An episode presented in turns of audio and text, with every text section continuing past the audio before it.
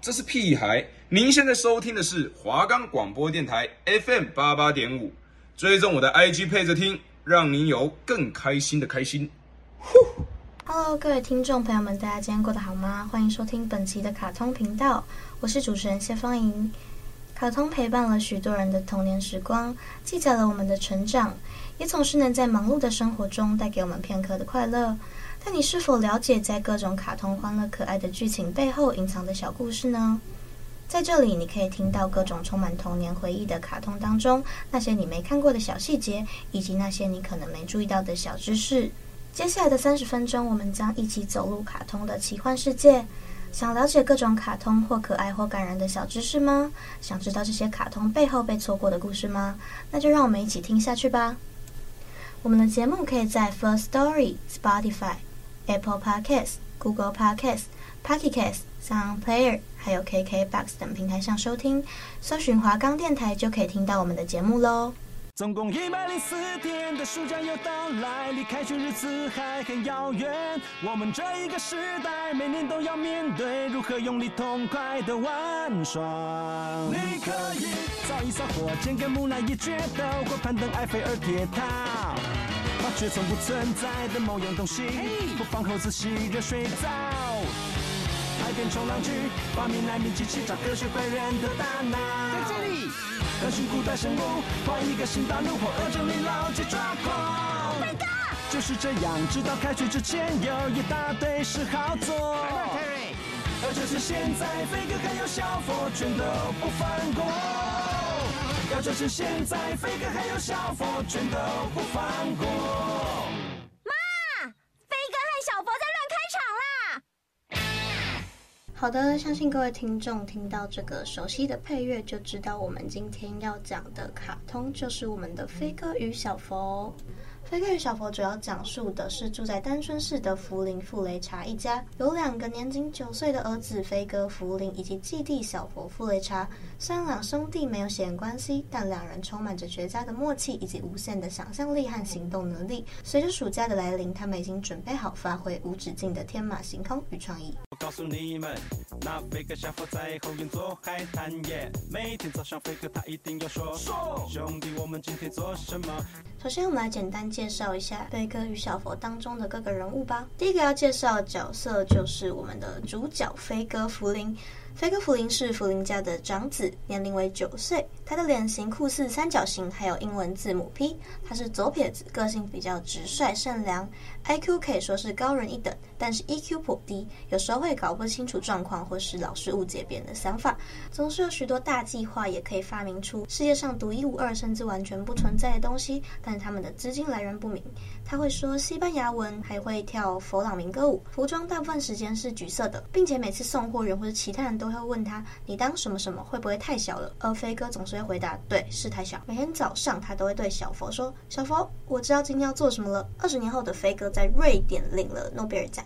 在此集当中呢，凯蒂斯的女儿叫伊莎贝拉舅妈，由此可以推断伊莎贝拉极有可能是飞哥的老婆。在 Atlas 中提到了两个人似乎有市议员的资格，于是，在泰瑞的梦中提到实际情况则未交代。那他也在我的弟弟 Little Brothers 这首金曲当中，当凯蒂斯终于成功让弟弟倒大霉的时候呢，有提到他们确实是有当市议员的资格。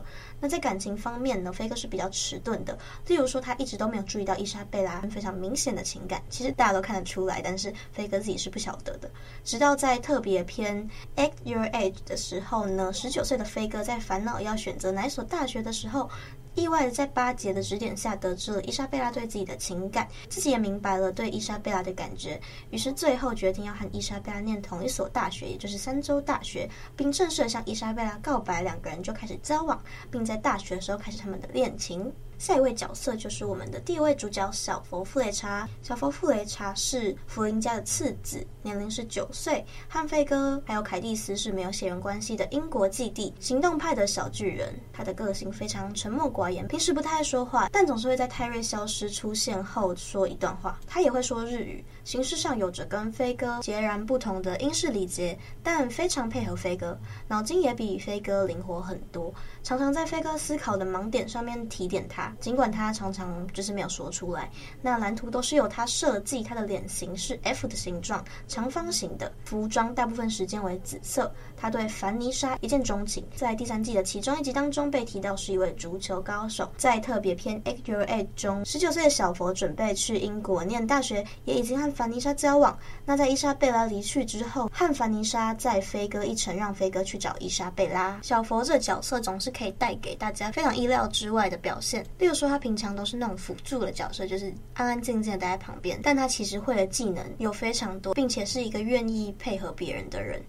就像是那种平时都很安安静静的人，但他其实才是最屌的。小佛就很给我这个感觉。好的，下一个角色也是《飞哥与小佛》当中非常重要的一个角色，也就是他们的姐姐凯蒂斯·格楚德·福林。她是福林家中的长女，她的年龄是十五岁，身高一百七十三公分。她是飞哥的亲姐，还有小佛的继姐。平常穿着白色裙子，然后红色上衣。每当看到弟弟们弄出夸张的发明的时候，就会非常意外的激动，并且向妈妈打小报告。但是每次总会有莫名其妙的意外事故，让弟弟们的发明凭空消失，也让他经常因为没有弟弟们乱搞的证据，而在妈妈的面前出糗，并且经常歇斯底里的尖叫，口头禅就是“你们要倒大霉了”。但他有时候也会协助两位弟弟的创意奇迹。其实他的心中是非常关爱两位弟弟的。凯蒂斯暗恋大他一岁的杰洛米，在他的面前会变得笨手笨脚，对于野生的防风草和乳制品过敏，会造成脸变红，还有声音变粗，还有惧高症，非常讨厌松鼠，并在在特别篇中担任法律学教师。也在某一集当中提到了二十年后会生育三名子女，但并不确定结婚的对象是不是杰洛米。尽管剧中经常显得神经质还有易怒，但是主因是因为两个弟弟不受控制以及恋爱上的冲动，加上青春期的自卑感作祟。但他本人其实拥有着优秀的领导潜质，在良好的机会和环境下有机会成为一位良好的领导者哦。例如说他在某些集数当中曾经担任过反抗军的领袖，还有火星的女王。虽然很神经质，但是他也。是为这个动画当中添加了一个比较像现实生活中的人的角色。一般人看到那些发明也是没有办法这么淡定的吧？他也充分展现出了青春期少女的模样，为这个动画注入了一个非常有活力的感觉，可以说是相当重要的一个角色。接下来下一位角色就是琳达·福林，她是凯蒂斯和飞哥的亲生母亲，也是小佛的继母，带着前次婚姻的子女和劳伦斯再婚。她年轻的时候是热门歌手林丹娜，成名曲是《我是林丹娜》。我要追求快乐。曾经提到自己唱歌都是对嘴的，现在参加的是业余的乐团。他的个性相当迟钝，从来没有发现自己儿子每集搞出的名堂杰作。直到二十年后呢，听到从过去前来的凯蒂斯亲口对他说出，才察觉明白。只不过两个人当时都已经三十岁了，所以琳达·福林也就是没有机会再教训他们，甚至觉得他过于夸张，并且在日记里面以喜剧的方式评论凯蒂斯。那在第三季当中，凯蒂斯与琳达的对话揭露出他自己会吃一些派，然后躺在地下室的大箱子里面，并且这一集当中后面的剧情表现可以看出劳伦斯很有可能也在箱子里陪他。那他曾经跟杜芬舒斯交往过，大家不觉得飞哥的头跟杜芬舒斯很像吗？而且他亲妈和杜芬舒斯交往过，其实来讲有没有可能飞哥的爸爸是杜芬舒斯？所以凯蒂斯跟凡妮莎有可能是同父异母的妹妹。接下来就是劳伦斯·傅雷查。他是小佛的亲生父亲，也是琳达的现任丈夫。他经营着古董店，并且同时身兼大学教授的演讲师。他的个性相当憨厚温和，有时候笨手笨脚，是一个好父亲。但他同时也像个大孩子，有时候会加入飞哥和小佛所创造的奇迹当中，是第一个发现泰瑞是特务秘密的人。但是记忆也随后被组织重新的灌输了。接下来这个角色也是非常重要，并且有可能是这部卡通里面最多人知道，也最多人喜欢的。角色，那就是我们的鸭嘴兽泰瑞，它也可以叫做特务 P。鸭嘴兽泰瑞是飞哥与小佛的湖水绿色鸭嘴兽宠物。它五岁，虽然身边的人都说它只是只鸭嘴兽，它什么都不会，但背地里却是一个动物特务，本事大到可以撂倒一个人类坏人。实际上，它非常喜欢飞哥与小佛不喜欢奥卡组织的安排和家庭分开的事，或是离开家庭超过一天以上，尤其是被飞哥和小佛知道。他的死对头就是邪恶科学家汉斯·杜芬舒斯。基本上每次他的计划所造成的破坏都要被泰瑞阻止，所以无论杜芬舒斯所做的终结者有多危险或是多有益，他总是能善尽职务的摧毁他们。前往任务的时候呢，为了不让他的家庭知道他是动物特务，他会穿上其他的服饰遮蔽他，甚至有时候会在某个比较罕见的地方，例如说他在墨西哥，可能就会穿上墨西哥的衣服，或是他在埃及，可能就穿着法老王的衣服跟杜芬叔叔打架。虽然解决杜芬叔叔然后离开，但杜芬叔叔有时候遇到麻烦的时候，泰瑞都还是会无可奈何的帮忙他。那因为戴上了奥卡的帽子，所以呢，很多时候都是利用帽子上面的仪器来逃脱陷阱。在泰瑞没有帽子的时候呢，杜芬叔叔不能认得他，所以戴上帽子之后呢，他才知道他是鸭嘴兽泰瑞，并且杜芬叔叔认不得他的这个举动，有时候会让泰瑞不耐烦。大部分的集数当中都会露出认真的表面，比较少开朗的样子，尤其是对决杜芬叔叔的时候，他在某一集当秘密特务的身份曾经被凯蒂斯的好友史黛西发现，然后他就把这件事情当做他们两个人之间的小秘密，也在某一集当中连同已经改邪归正的杜芬舒斯和其他的特务一并处理任务。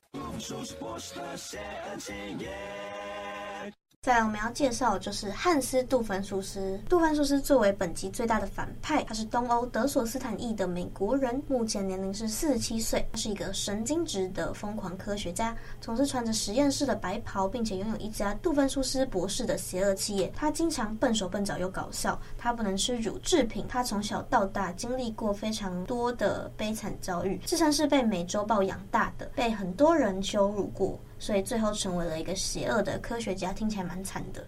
那每集当中几乎都会制造各式各样的终结者来报复山州地区的人。他在启动终结者之前，他都会先说明他的邪恶计划或是他的背景故事，有时候长，有时候短。他在说明的时候，总是可以让泰瑞有时间脱离陷阱，就像是那个很多少女动漫、少女卡通，他们变身的时候，为什么坏人不趁这个时候攻击他们？坏人都不直接杀人，他们都喜欢先讲计划，笑死。那杜芬苏斯这些终结者，或是跟泰瑞打斗的过程中触发的反应，都会刚。好摧毁飞哥与小佛创作的各种发明，还有相关的事物。最常说的台词就是在计划被破坏殆尽的时候大叫：“我恨你，鸭嘴兽泰瑞！”并且不知道为什么他经常在终结者当中安装自爆按钮，这也是为什么很容易在计划当中被泰瑞打败的原因。在不打斗的时候，杜芬苏斯有时候会跟泰瑞谈话，或是购物等一些不邪恶的事。有时候会因为泰瑞在进行其他活动，奥卡组织会派出其他动物的特务来对付他。不过因为对付其他动物，特务的习惯非常不适应，所以有时候会想念鸭嘴兽泰瑞。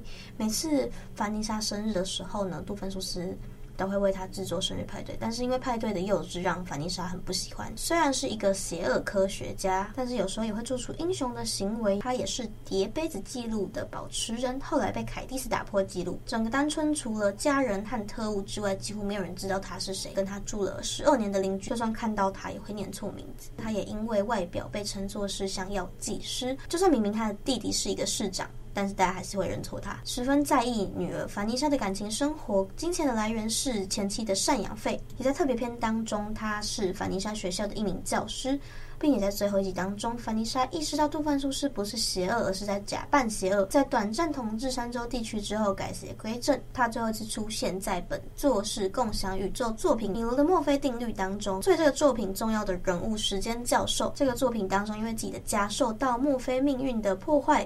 他转居到了米罗家。那刚有提到，他和琳达·福丁有一段感情，且他的头型跟飞哥很像，所以很多人会认为他是飞哥的生父。在这边告诉大家，其实官方已经否认了这件事情。再来一个角色是杜芬苏斯的女儿凡妮莎·杜芬苏斯，她也是同样是日耳曼裔的美国人。她大凯蒂斯一岁，她是十六岁。她是一个朋克风的酷女孩，经常穿着一身黑色的朋克风。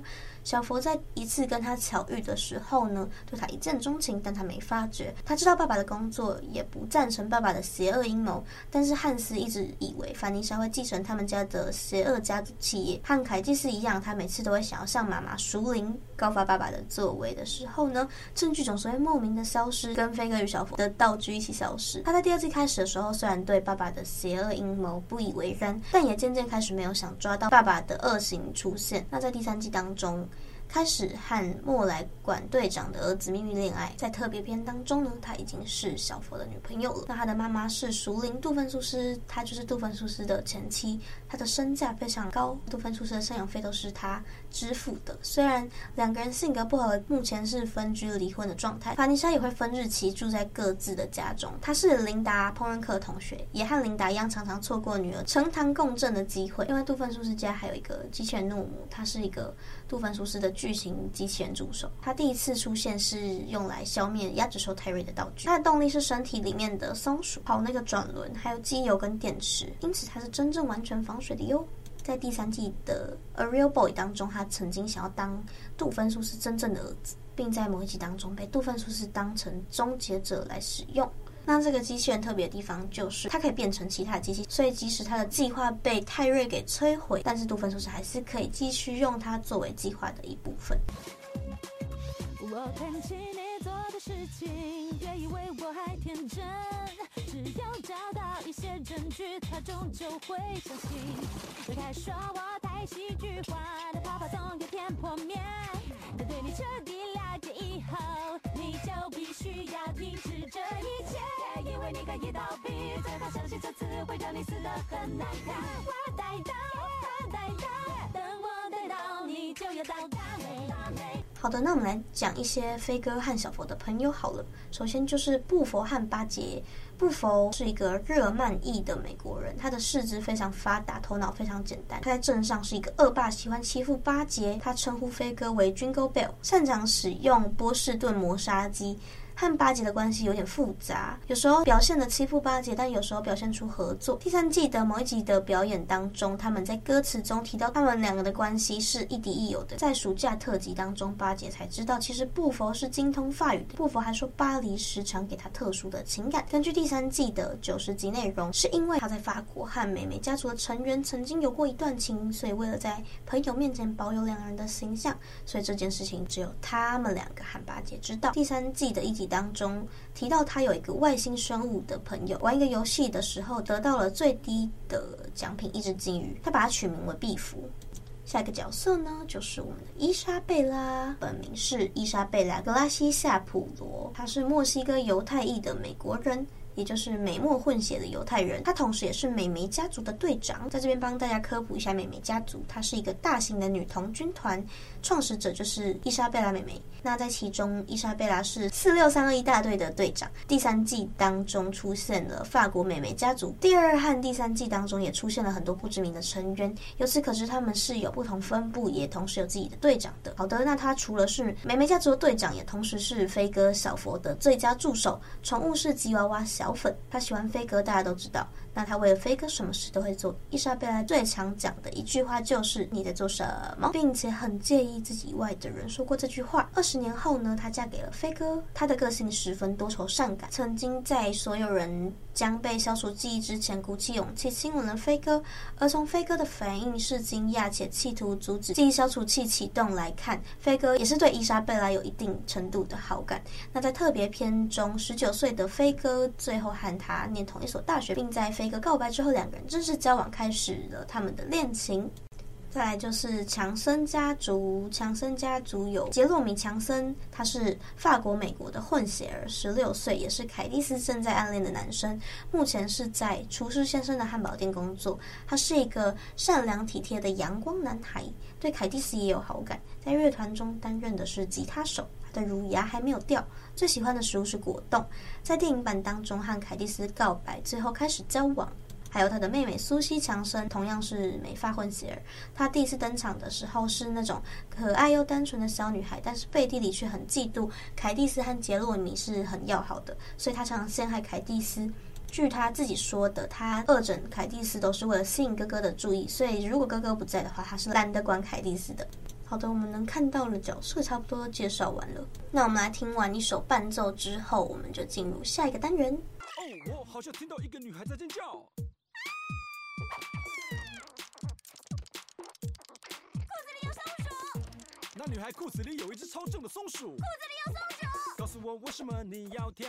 裤子里面所有松鼠，它不是鸡也不是老鼠。裤子里面所有松鼠，裤子里面有松鼠在跳舞，那一起来学它一动舞步。想要跨步你可以这么跳，裤子里面有松鼠在跳舞。想要跨步你可以这样，接下来我们来讲飞哥与小佛在某些固定的情况下会出现的标准对白。那这些对白会因为不同角色说出来的话产生一些变化。首先第一句就是飞哥最常说的：“我知道今天要做什么了。”这句话通常是在飞哥想到他要进行的活动的时候最常对小佛说的话，通常也代表这一集的主题。第二句就是伊莎贝拉会说的：“你在做什么？”当飞哥与小佛决定当天要做什么的时候呢，伊莎贝拉就会常常出现，并且问飞哥这句话，并且希望自己能够帮忙。有时候这句话被其他角色抢先的讲出来，伊莎贝拉会因此而不开心。再来第三句经典的台词：“嘿。”泰瑞嘞！当飞哥与小佛决定当天要做的事情以后，经常紧接着发现找不到泰瑞。这句话经常从飞哥的口中说出来，但是有其他角色也可能会说，有时候甚至会抢着说。接着就是泰瑞前往基地报道或直接出任务的画面了。接下来这句台词是由凯蒂斯讲出的：“他们就要到大美。”这句话是在凯蒂斯发现他的两个弟弟有新发明的时候，想让他们倒大霉说出的话。下一个就是在快要结尾的时候，通常会听到飞哥或小佛说：“你在这啊，泰瑞。”有时候会加“原来”或者是“是你，泰瑞”。下一句就是杜芬厨师也常说的。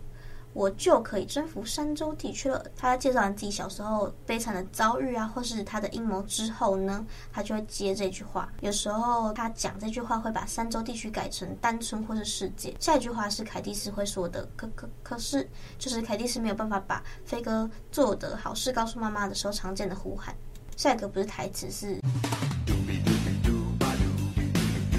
是鸭子说泰瑞要去阻止杜芬出事的邪恶计划时候的配乐，最最最后一个就是鸭子说泰瑞从密道回到宣布任务的地点的时候的音乐。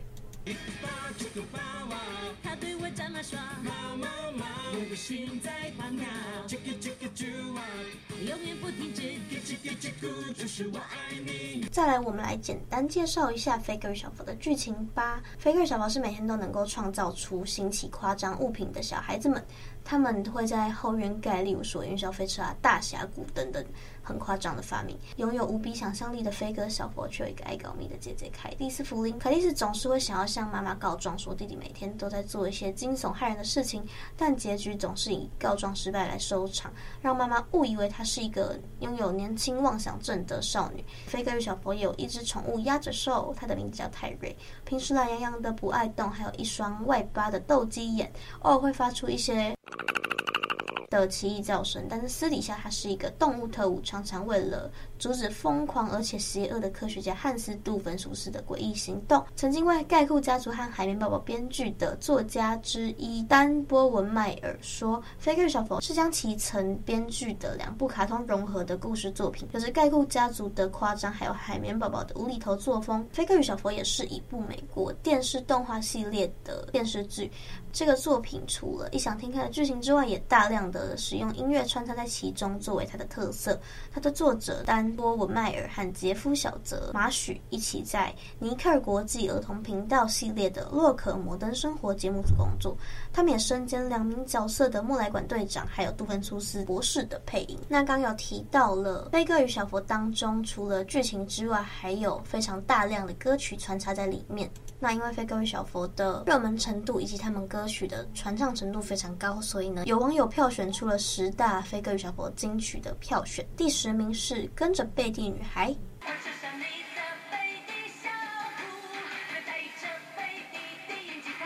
这首歌是摇滚团体贝蒂女孩的主要歌曲。那第九名是《火星女王》。第八名其实是我最喜欢的一首。叫做我抓不到节奏，何况抓不到节奏，我抓不到节奏，我抓不到节奏，抓不到节奏。第六名是魔鬼男孩，魔我魔，规则违规。第五名是裤子里有松鼠加长版。你的是谁在叫声中之舞？裤子里面所有松鼠。第四名是我的弟弟。第三名是逮到你加长版，等我逮到你就要到大美大美。第二名是海滩派对。飞哥小佛在后院做海滩耶，每天早上飞哥他一定要说说，兄弟我们今天做什么？第一名是咕叽咕叽咕加长版。永远不停止，就是我爱你。听到这十首歌曲，有没有回忆涌现的感觉？而且两首热门歌曲《裤子里有松鼠》还有《咕叽咕叽咕》入围都是加长版，是。多爱是多爱，虽然是真的蛮好听，但是不可能要听一个小时吧。好啦，那既然连卡通里面的歌曲都会有网友做出票选，那也不难看出飞哥与小佛在某些人心中其实占有很重要的一个地位。那除了一般的动画之外呢，飞哥与小佛同样也推出了很多电影和电视的特别篇，飞哥与小佛电影版《超时空之谜》。飞哥与小佛电影版《凯蒂斯抗衡宇宙》。那二零二零年八月的时候，丹波文迈尔和杰夫马许已经透露有在讨论第三部的可能性。那电视特别篇的部分有第二季的《飞哥与小佛圣诞特辑》、《飞哥与小佛暑假特辑》，还有第三季的《飞哥与小佛万圣节特辑》干得漂亮，还有《飞哥与小佛万圣节特辑》凯蒂斯被诅咒，《飞哥与小佛时光旅行》以及《飞哥与小佛泰瑞在哪里》。接下来第四季有《飞哥与小佛救救夏天》、《飞哥与小佛三周恐怖故事三部曲》、《飞哥与小佛惊魂夜》、《飞哥与小佛十年之后》、《飞哥与小佛暑假的最后一天》，还有番外篇《飞哥与小佛漫威英雄任务》、《飞哥与小佛星际大战》。飞哥与小佛特务档案等等。何况找不到节奏，我找不到节奏，我找不到节奏，找不到节奏，找不到节奏。好的，接近尾声的部分，跟大家说个抱歉，因为飞哥与小佛的冷知识其实偏少偏少那边，所以我们这边统整了一下动物特务组织，也就是中文翻译奥咖里面，为什么特务 P 是 P 呢？好像 A 到很后面都有。一个动物代表，那 A 就是吉娃娃小粉，也就是伊莎贝拉宠物。；B 就是熊猫彼得。；D 是一只公狗；E 是一只老鹰。；F 是一群鱼。；H 是刺猬，它有名字哦，赫尔曼。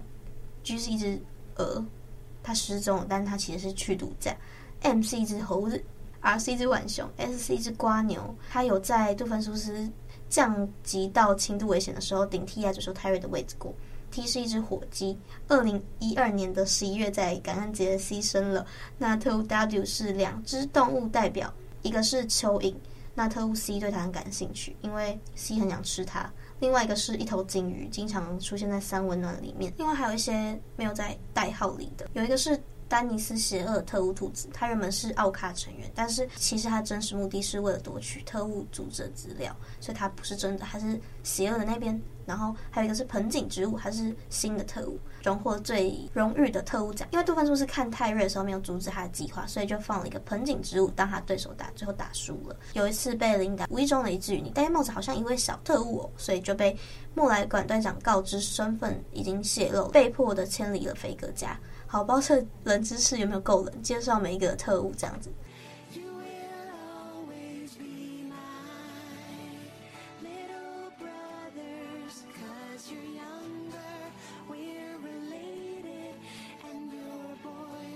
不知道。今天大家喜欢的角色有没有被讲解到，或是你们有没有喜欢其中的某一个小故事呢？那我们下一集要讲解的是珍珠美人鱼，希望大家喜欢今天的节目，感谢大家收听本期的卡通频道，这里是华冈广播电台 FM 八八点五。